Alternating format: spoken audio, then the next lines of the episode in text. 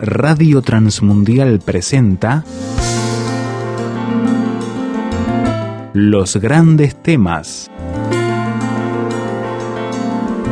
Un tiempo donde el pastor Salvador de Lutri nos lleva a pensar en la problemática más profunda del ser humano. Los grandes temas. Vamos a hablar de un tema y les digo, yo hago esto para ser también didáctico en el asunto. Es decir, yo voy a desarrollar el tema para que ustedes después puedan buscar en proverbios los temas que ustedes quieran. Es decir, que se propongan un tema y después lo busquen. Entonces, eh, vamos a mirar algo acerca de proverbios. Ustedes se habrán dado cuenta que varias veces se habla de la amistad en proverbios. Es un tema importante, interesante, pero también muy bastardeado. Eh, escuchaba hablar por radio, estaban comentando de Facebook y comentaban, es un sitio, ¿para qué sirve el sitio? Dice, es un sitio para hacer amigos. ¿no? Entonces alguien dice, tengo cuatro mil amigos, tengo cinco mil amigos. Y yo digo que eso es bastardear, porque uno dice, ¿son verdaderos amigos o son solo contactos? ¿Por qué confundimos contactos con amigos? ¿No? Una cosa es un contacto y otra cosa es un amigo. el, amigo lo tengo que ver cara a cara. No se puede conocer por internet y tener amigos así a la distancia. Eh, el vínculo es demasiado frágil y por otro lado estoy creando una persona virtual, que no sé incluso si es lo que me dice o no es lo que me dice, pero se habla de amigos. Y yo creo que esta es una forma de desvirtuar el sentido de la palabra amigos. Fíjense, usted llama a un experto en computación y le dice, le voy a colocar este programa que es amigable. Y ya está usando nuevamente la palabra amigo. ¿Qué quiere decir? Que es fácil, que es simple, que es cómodo, que es accesible, pero le metemos la palabra amigable. Y eh, tomamos nuevamente esta palabra y yo me pregunto, ¿ese programa que colocaron en la computadora es amigable por qué? ¿Porque me puedo hacer amigo de un programa de internet? ¿O porque puedo conversar y contarle mis problemas? No. Simplemente se utiliza la palabra impropiamente, porque se le da un valor que no es el valor que tiene. Hay otras palabras en castellano para designar eso, pero se utilizan palabras así que van quitando el sentido a la palabra amigo. ¿Qué es un amigo? Y ahora llegamos al tema central, que es tan difícil definir esto. Vamos a, recordar una definición poética de la amistad. Casi siempre los poetas son los que mejor captan estas cosas que, pertenecen a los sentimientos, a las emociones. Alberto Cortés dice, a mis amigos le adeudo la ternura y las palabras de aliento y el abrazo y el compartir con todos ellos la factura que nos presenta la vida paso a paso. A mis amigos les adeudo la paciencia de tolerarme las espinas más agudas, los arrebatos de humor, la negligencia, las vanidades, los temores y las dudas. Bueno, es mucho más larga, pero creo que solamente con esta estrofa más o menos nos ilustra. Si no, usted va en internet y es muy amigable, puede entrar. este, y puede escuchar toda la canción. Y yo digo que cuando alguien habla así de la amistad, esto no tiene nada que ver con Facebook ni con programas amigables, está hablando de personas que se relacionan. Y si nosotros ah, usamos la palabra con propiedad, veremos que tenemos pocos amigos. Porque si sabemos lo que es un amigo, nos vamos a dar cuenta que uno no puede tener muchos amigos, tiene pocos amigos. Son esas personas con las que nosotros sentimos la libertad de hablar de todo lo que nos pasa, de nuestros sentimientos más íntimos, las personas con las que yo hago confidencias, que intercambiamos consejos, que nos señalamos errores y que la pasamos bien también. Pero no es solamente pasarla bien, es todo lo otro. Es el contacto ese. Tenemos varias certezas cuando tenemos un verdadero amigo. En primer lugar, que va a guardar la privacidad de lo que hablemos. Que si yo le hago una confidencia, eso no va a salir. Que va a estar a nuestro lado cuando lo necesitemos. Y que realmente hay un afecto, hay un vínculo. Tengo que decir todo esto porque ahora vamos a entrar al libro de Proverbios, pero para esto tenemos que tener claro, en primer lugar, qué es, qué es la amistad. Yo tengo algunos amigos acá en Buenos Aires que muchas veces nos citamos para encontrarnos, únicamente para conversar. Decir, bueno, tal día nos, nos reunimos y porque uno de los dos necesita ser oído o porque estamos atravesando algún tipo de crisis y entonces uno busca al amigo. Y tengo algunos amigos lejos también.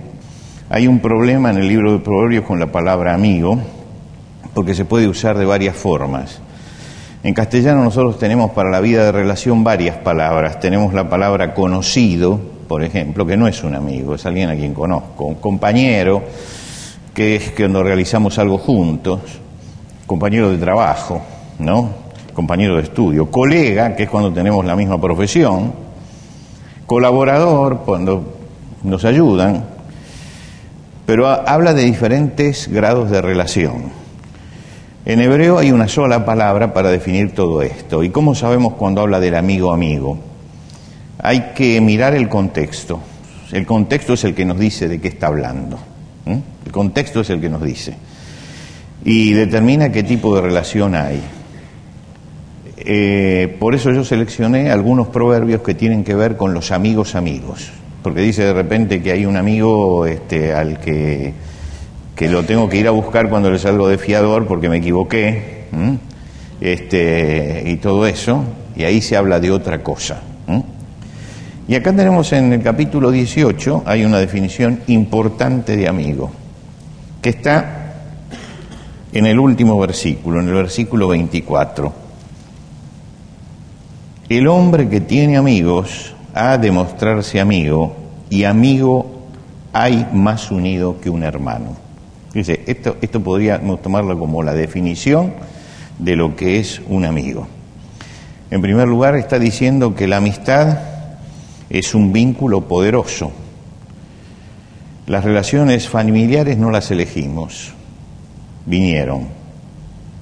Y se pueden dar bien o se pueden dar mal, porque vinieron. ¿Mm? Eh, nos vienen impuestas las relaciones familiares por la sangre y a veces sentimos la obligación de mantenerlas, estas, estas relaciones, y a veces es difícil mantener una relación, porque no hay afinidad, más que la sangre. Pero el amigo nosotros lo elegimos, y lo elegimos por afinidad. Quiere decir que establecemos un vínculo de afecto que supera las relaciones familiares, y por eso dice, y amigo hay más unido que un hermano que uno puede llegar a encontrar en un amigo lo que no encuentra en su hermano. ¿Mm? Uno puede llegar a encontrar en un amigo. ¿Por qué? Porque esa relación puede no darse, pero en el amigo uno va a buscarlo y porque lo va a buscar, lo encuentra. Y por otro lado, en este, en este pasaje nos dice que la amistad es recíproca. El hombre que tiene amigo ha de mostrarse amigo. Es decir, que no existe la unilateralidad, sino que la amistad es un camino de ida y vuelta. Soy amigo, entonces ayudo, estimulo, corrijo, pero tengo que estar dispuesto a ser ayudado, a ser corregido, a ser estimulado, porque es ida y vuelta. Entonces, si yo quiero tener un amigo, tengo que mostrarme también amigo para con él. Es un camino doble. Esta podría ser la definición que nos está dando el libro de Proverbios de Amistad. En primer lugar, que es un vínculo muy fuerte que puede pasar por encima de los vínculos de sangre. Y en segundo lugar, que es una relación recíproca de igualdad. Es decir, el que es amigo tiene que mostrarse amigo. Es una relación de igualdad. Ninguno está encima ni debajo. Están los dos iguales. Me está diciendo que tiene que ser una relación de este tipo. La tercera cosa que uno puede encontrar acerca de la amistad está en el capítulo 17, es decir, retrocede solamente y vamos al versículo 17. En todo tiempo ama el amigo y es como un hermano en tiempo de angustia. Por supuesto que hay amigos que acompañan en los, amigos acompañan en los vaivenes de la vida. Hay falsos amigos. Y ahí también Proverbio tiene algo que decir en cuanto a los falsos amigos. De vuelta hasta el capítulo 19. 19. El versículo 4. Las riquezas traen muchos amigos, mas el pobre es apartado de su amigo. Y el versículo 6, perdón, sí, el 6. Muchos buscan el favor del generoso y cada uno es amigo del hombre que da. Yo recuerdo que una vez estuve, conversaba con Tito Lecture, el del eh, Luna Par, y él me decía que el mayor problema que tenía eran los amigos del que ganaba, los amigos del boxeador. Dice, porque él no se da cuenta. Entonces, él viene a lo mejor de una villa donde era despreciado. Viene un señor, unos señores que pertenecen a la clase media o a la clase alta, que siempre lo han dejado de lado y ahora se acercan porque tiene mucho dinero y él cree que tiene muchos amigos, dice, y terminan desplumándolo. ¿no? Es decir, que esto está ya previsto en Proverbios. Proverbios dice que eh, es un vínculo que puede prostituirse cuando entra el dinero en el medio, cuando están en medio los intereses. Cuando aparecen estos intereses, al irse, desaparece también la amistad. Pero hay verdaderos amigos, y este es el contraste que se presenta en el versículo 17. Dice, en todo tiempo ama el amigo, y es como un hermano en tiempo de angustia. El problema no lo aleja, el problema lo acerca. En la amistad el problema no tiene que alejarme, me tiene que acercar. Entonces dice que cuando llegó el tiempo de angustia es cuando el vínculo es más fuerte, porque es cuando se transforma en un vínculo hermanable. Es en ese momento, en el momento de la necesidad. Eh, por ahí el tango dice, los amigos se cotizan en las buenas y en las malas, ¿no es cierto? Eh, el sentido de amistad está puesto en todas partes y la música popular nuestra, sobre todo la música de Buenos Aires, habla mucho acerca de los amigos, mucho acerca de los amigos y se describe los amigos. Si no, escuche usted Cafetín de Buenos Aires, por ejemplo, donde se habla de los diferentes amigos que hay allí. Eh, pero lo interesante es esta definición, que en el momento de angustia el amigo se acerca, no se aleja. ¿Por qué? Porque realmente le interesa a la persona, no lo que tiene alrededor, no lo que le pasa, sino la persona en sí. Y hay condiciones para tener amigos. Fíjense el capítulo 16. Miremos el versículo 28. Lo vimos ya el miércoles pasado. Dice, el hombre perverso levanta contiendas y el chismoso aparta a los mejores amigos. Quiere decir que hay condiciones para tener amigos y la condición es que el chisme siempre aparta a los buenos amigos. Fíjense qué detalle que no dice este versículo que el chisme aparta a los amigos. Dice que el chisme aparta a los buenos amigos, no a los amigos. Porque el chismoso puede encontrar otro chismoso y entonces van a ser migas los dos pero lo que aparta es al bueno. Hay quienes participan del vicio y entonces van a compartir con él, pero, pero van a tener una relación enferma. Los buenos amigos se van a apartar. ¿Y se van a apartar por qué? Porque no vale la pena ser amigo de alguien que no es discreto, que es chismoso, que habla. ¿Mm? No vale la pena. No vale la pena porque va a divulgar lo que uno diga y porque lo va a convertir en chisme. Por eso, yo recuerdo que mi, maestro de quinto grado, un día que hubo una pelea dentro de esas cosas de chicos, teníamos todos 11 años, había habido una pelea, y él tuvo que intervenir. Y cuando intervino y arregló todo el asunto, le dice, mire señores, ustedes tienen que aprender en la vida esto, no se puede ser amigo de todos. No se puede ser amigo de todos. Porque hay ustedes quieren ser amigos de todos y no se puede. No se puede. En la vida no se puede. Es decir, uno tiene que seleccionar realmente al amigo. Y por eso, cuando llega el Día del Amigo, mandamos un montón de cosas, pero realmente los que son amigos nos sobran los dedos de la mano para decir estos son realmente amigos, de acuerdo a esta definición que estamos viendo, ¿no? Todo lo demás son conocidos, todo lo demás son relaciones, todo lo demás lo podemos llamar como, como queramos, pero los, los verdaderos amigos son siempre pocos, son siempre pocos. No, lo, de Roberto Carlos es un verso, él tiene un millón de amigos, es un problema de él. Pero yo no creo que tenga un, un millón de amigos, ¿no es cierto? Este, quiere decir que hay condiciones para ser amigos y hay condiciones para relacionarnos. Y si ustedes están en el capítulo 17, el versículo 9 también es ilustrativo. Dice, el que cubre la falta busca amistad, mas el que la divulga aparta al amigo. Ahora, acá aparece una palabra que va a tomarla Pedro en su carta también, que es el que cubre la falta. ¿Qué quiere decir esto del que cubre la falta? ¿Qué quiere decir? Que yo hago como que no la veo. No puede ser eso, porque si no, no sería amistad.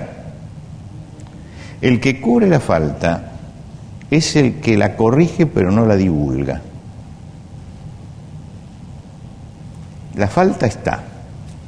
Tendremos que conversar sobre esa falta, pero no la va a divulgar, no la va, la va a dejar en el lugar en que debe estar. Si yo tengo un amigo y tiene una falta, o yo tengo una falta, ¿cuál es la posición del amigo? ¿Hablar con quién? Que venga y hable directamente. Mira, yo creo esto, esto, esto y esto. Y después que lo hemos hablado, ¿qué es lo que tiene que hacer? ¿O qué es lo que tengo que hacer yo? Es callarme la boca, es cubrir eso. ¿Por qué? Porque eso fortalece la amistad, pero divulgarla aleja a los amigos. Si yo divulgo, aleja a los amigos. No se puede ser amigo de quien no respeta la intimidad. La intimidad tiene que ser inviolable. No se puede ser amigo de aquel que no respeta la intimidad del otro. Y la amistad tiene que ser creativa. Vayan al capítulo 27, el versículo 17. Hierro con hierro se aguza y así el hombre aguza el rostro de su amigo. Es medio misterioso esto, ¿no? Lo que dice. Eh, Ahora se compra la carne, algunos compran la carne del supermercado, ya viene cortada, pero yo voy a hablar de los carniceros. ¿Usted se acuerda del carnicero que tiene una chaira? ¿Eh? Y saca el cuchillo y lo pasa por la chaira. ¿Por qué lo pasa por la chaira? Para afilarlo, para afilarlo. Lo que quiere decir que cuando él saca, él tiene la chaira, tiene un mango y es hierro, y el cuchillo es hierro y lo pasa uno sobre otro para que conserve el filo, para afilar el cuchillo. Así que cuando usted va de un carnicero que sabe, de los carniceros que son carniceros, usted va a ver que cada tanto saca la chaira y empieza a darle, porque cuando cortó, sintió que no cortaba. Cuando usted lee este proverbio, dice, hierro con hierro se aguza. Quiere decir que el hierro con hierro al estar en contacto uno con el otro, se mejoran, se mejoran. Es decir, el golpe del hierro sobre el hierro, el roce del hierro sobre el hierro, hace que el cuchillo corte mejor que antes. Y dice, ah, y así el hombre aguza el rostro de su amigo. Así el hombre aguza el rostro de su amigo. Alguna otra traducción dice así, el hombre aguza al otro hombre, ¿no? Es decir, el amigo busca y en el roce de las dos personas, en el encuentro de esas dos personas, tiene que salir mejor. Tiene que salir mejor. Tiene que salir mejor, porque el encuentro tiene que ser creativo. No puede ser un encuentro que no me deje nada. Tiene que dejarme algo. La relación con el amigo tiene que dejar algo en mi propia vida. Y yo tengo que dejar algo en la vida de él. Si no, la amistad no sirve y hay que tener cuidado con esto. ¿Por qué? Porque en la amistad tenemos que buscar, ¿Por qué somos amigos? Para ayudarnos, para madurar, para compartir, para crecer, para avanzar, para todo esto somos amigos. La finalidad de la amistad es esa. No lo tenemos que confundir lo que es ser amigo con ser compinche, es otra cosa. Esto se confunde muchas veces, no, tenemos amigos. Ahora, yo no, lo he visto nunca, pero veo en eso que, aparece de pronto. Parece que hay un programa donde hay cuatro compinches o cinco compinches que comentan todas sus fechorías por televisión, ¿no? Y parece que, se reúnen solamente para eso, es un programa donde cuentan todo la, la fechoría que hicieron. Bueno, estos no son amigos, porque ellos dicen que son amigos, no son amigos, son compinches, son compinches. Es decir, el compinche es el compañero habitual de la jarana y de la diversión, pero no es, no es amigo, esto es otra cosa. Y entonces a veces se confunde la amistad con, la, con, con el compinche. Lo que está diciendo aquí es que tiene que ser creativa, la amistad tiene que ser creativa, no es la amistad el hecho de vamos a disfrutar juntos, aunque hay cosas que se disfrutan juntos, sino que la amistad tiene otra finalidad. Y por eso trae la imagen tan clara del hierro con el hierro se aguza. Bueno, sale mejor, por lo tanto, en la amistad tiene que haber algo que me deje un sedimento positivo. ¿Cuál es la función del amigo? Vamos a mirarla en el capítulo, en el capítulo 27. Lo tenemos ahí. Dice el versículo 9, el ungüento y el perfume alegran el corazón. Y el cordial consejo del amigo al hombre. El cordial consejo del amigo. Usted sabe de dónde viene la palabra cordial, ¿no? Viene de la palabra corazón. El consejo que sale del corazón del amigo alegra el corazón alegra el corazón.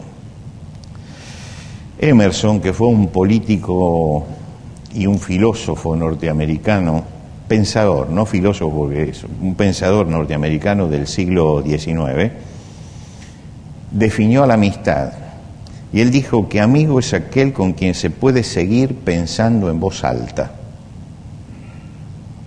Amigo es aquel con quien se puede seguir pensando en voz alta. ¿Mm? Quiere decir que podemos abrir el corazón, que podemos compartir problemas, dudas, opiniones, sueños, que confiamos en la discreción y en la prudencia de la persona, pero que también estamos abiertos a recibir el consejo, porque no le estoy contando eso por nada. Porque sale del corazón, pero se encuentra con otro corazón. Y ese corazón va a devolver algo. El amigo aconseja, aconseja, y, es bien intencionado, por lo tanto nos alegra recibirlo. La, mirada del amigo es una visión distinta que uno busca. Cuando uno tiene un problema y va a conversarlo con un amigo, se sienta porque uno está buscando en él la visión distinta a la que tiene uno. Y él que mira el, problema desde afuera, va en alguna forma a hablar y me va a aconsejar desde un ángulo que yo no veo. Por eso dice que así como el ungüento y el perfume alegran el corazón, así se alegra el cordial consejo cuando recibo el cordial consejo del amigo. Si la amistad es sincera, él no solamente me va a dar un consejo, sino se va a preocupar por los errores y por eso está el versículo 6 acá. Dice, fieles son las heridas del que ama. Es interesante, aquí cuando habla del que ama, está hablando de la esencia de la palabra amigo, porque la palabra amigo en nuestro idioma viene de la palabra amor, este, deriva de la palabra amor. Y acá dice, fieles son las heridas del que ama, pero importunos los huesos del que aborrece. Dejemos al que aborrece de lado, quedémonos con las fieles las, las heridas del que ama. A veces es difícil decirle la verdad a un amigo, no es fácil, pero la amistad exige que uno hable y hay que hablar con él, no con otro, sino con él. Hace un tiempo yo estaba conversando con un amigo que me planteaba un asunto que estaba viviendo. Era un asunto bien delicado, donde se involucraban muchos sentimientos familiares. Y me dijo, me contó todo, me dijo cómo veía la cosa, y yo me fui y yo dije, me quedó algo por decirle, que no me animé a decirle. Porque había una cosa que él no había visto, pero era una cosa que involucraba a gente muy cercana a él muy cercano. Y es muy difícil a veces decirle eso. Y yo esperé dos días y a los dos días lo llamé y le dije, mira, quiero volver a hablar de esto. Y entonces uno ya lo prepara como diciendo, mira, te voy a decir una cosa que puede parecer dura, pero que tengo que decírtela. Y hablamos. Era una visión que él no tenía del problema, porque él lo miraba desde cerca y yo que lo miraba desde lejos. Yo dije, acá hay algo más de todo lo que él está diciendo que él no lo está viendo. Y acá están pasando otras cosas. Yo lo intuía, no lo sabía. Por eso no se lo dije en ese momento. Pero la intuición era muy importante. Y entonces me reuní y le dije, mira, digo, me parece que acá puede haber esto, esto y esto. Por lo tanto, está atento a esas cosas. Ahora, lo que yo le dije era muy doloroso para él. Muy doloroso. Pero había que decírselo. Y yo creo que cuando nosotros tenemos una amistad sincera, a veces hay que abrir heridas que, como dice acá, son fieles. Porque es la herida de la fidelidad. Si yo soy fiel en la amistad, tengo que decir ciertas cosas. Y si tenemos esa relación de amistad, entonces tenemos que hablar claro de muchas cosas. Y herir, acá dice, pero fieles son las heridas del que ama, porque forman parte de la fidelidad que uno tiene que tener en la amistad. Y por otro lado, la amistad tiene que cultivarse y cultivarse con sabiduría. Aparecen dos temas que son los, los que perjudican la amistad. Capítulo 26, retrocedemos. Versículo 18. 26, 18. Como el que enloquece y echa llamas y saetas y muertes, tal es el hombre que engaña a su amigo y dice, ciertamente lo hice por broma. Eh, primero retrata un loco, primero retrata un loco, como el que enloquece. Se puede traducir la palabra como un loco directamente, como un loco, que echa llamas y saetas, es un piromaníaco que incendia todo lo que tiene delante, ¿no? Un loco, total, está incendiando todo. Dice, lo primero que me plantea es ese cuadro. El piromaníaco que está incendiando todo porque se volvió loco. Y luego lo aplica. Es igual al hombre que engaña a su amigo, porque luego no tiene excusa, no tiene retorno. Cuando se metió la mentira, nadie puede tomar una mentira como broma. Cuando se metió la mentira, es demasiado seria la amistad como para que la amistad continúe. Tenía un amigo que siempre habíamos, sido amigos por muchos años. Y un día tenía un problema, un problema grave, y me pidió ser ayudado. Entonces le dije, sí, cómo no. Digo, era un problema íntimo el que tenía. Me puse a disposición de él. Era un tema muy delicado, que involucraba también a la familia. Y entonces me dio todos los elementos. Pasó esto, esto, esto, esto, esto. Y yo estuve trabajando con él y con la familia por meses tratando de arreglar el problema, porque era amigo. Y entonces tenía que arreglarlo. Y finalmente supe que él me había mentido, que yo estaba trabajando sobre una mentira. Y usted sabe que la mentira tiene patas cortas, ¿no? Dicen, finalmente se descubre. Luego supe que, cuando, cuando supe que me había mentido, se quebró la amistad. Y fue imposible restaurar la amistad. Había sido demasiado esto. Entonces yo puedo seguir teniendo una relación con la persona, pero la amistad se acabó. ¿Por qué? Porque se metió la mentira y la amistad necesita verdad. La mentira la corroe y la mentira la destruye. Y una vez que entró la mentira, no se restaura. No se restaura. La práctica muestra eso, no se restaura. Si hemos sido amigos durante tanto tiempo y me hizo trabajar lo que me hizo trabajar durante tanto tiempo sobre una mentira, cuando se inició el problema le dije, decime todo la verdad. Y es notable, si él me hubiera dicho toda la verdad, yo igual hubiera trabajado eh, con, él, pero no, no dijo toda la verdad. Y eso trajo una ruptura y una ruptura definitiva de la amistad. La mentira es una de las cosas que quiebra la amistad. Y la otra cosa es la imprudencia. Capítulo 27, versículo 14. Este es el cuadro más cómico que tiene el libro de los proverbios. El que bendice a su amigo en alta voz, madrugando de mañana, por maldición se le contará. Es un cuadro cómico. El que bendice a su amigo en alta voz. Usted vio que cuando nosotros nos saludamos acá, decimos, vamos a desearle la bendición de Dios, deseamos la bendición de Dios, que Dios te bendiga. Bueno, los hebreos tenían la, la palabra de bendición también, era su saludo. Bendecir a la persona. Ahora, este parece que fue de madrugada y se puso a bendecir a los gritos al amigo en la puerta de la casa. Y entonces dice, el que bendice a su amigo en alta voz, a saludarlo, en alta voz, madrugando en la mañana, por maldición se le contará, porque el amigo al que lo levantó de la cama para bendecirlo, le debe haber dicho, dejate de embromar, yo tengo que dormir, ¿no? ¿De qué está hablando esto? Está hablando de la prudencia que uno tiene que tener, de la prudencia, de que el amigo tiene que ser prudente. Es un llamado a la prudencia, actuar con inteligencia, manejar las relaciones con equilibrio y respetar al amigo, tener consideración con él.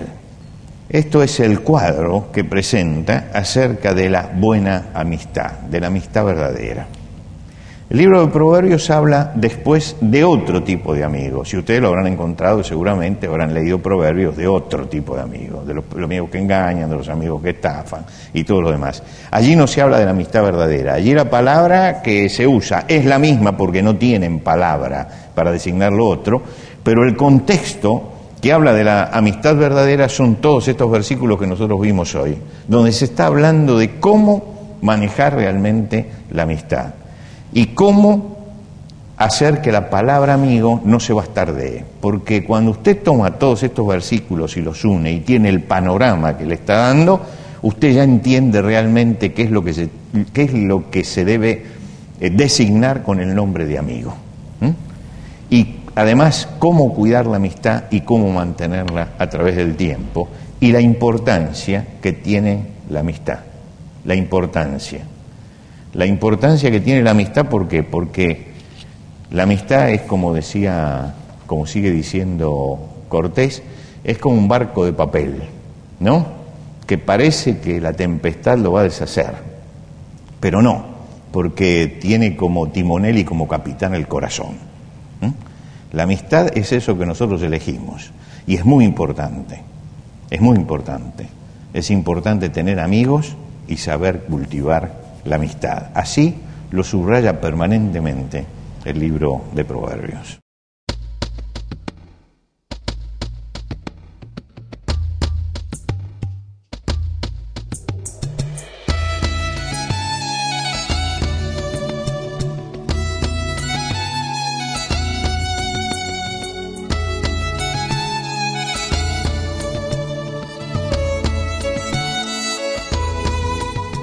¿Qué le pareció el desafío que nos presentó el pastor Salvador de Lutri en los grandes temas de hoy?